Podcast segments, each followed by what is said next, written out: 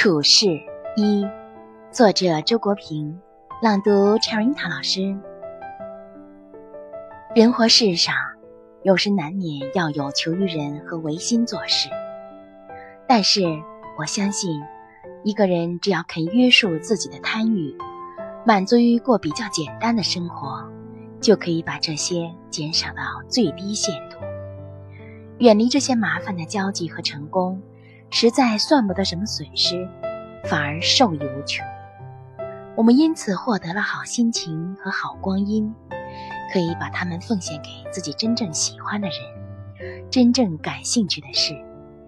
而首先是奉献给自己。对于一个满足于过简单生活的人，生命的疆域是更加宽阔的。我们的微信公众号是“樱桃乐活英语”。等你来挑战哟！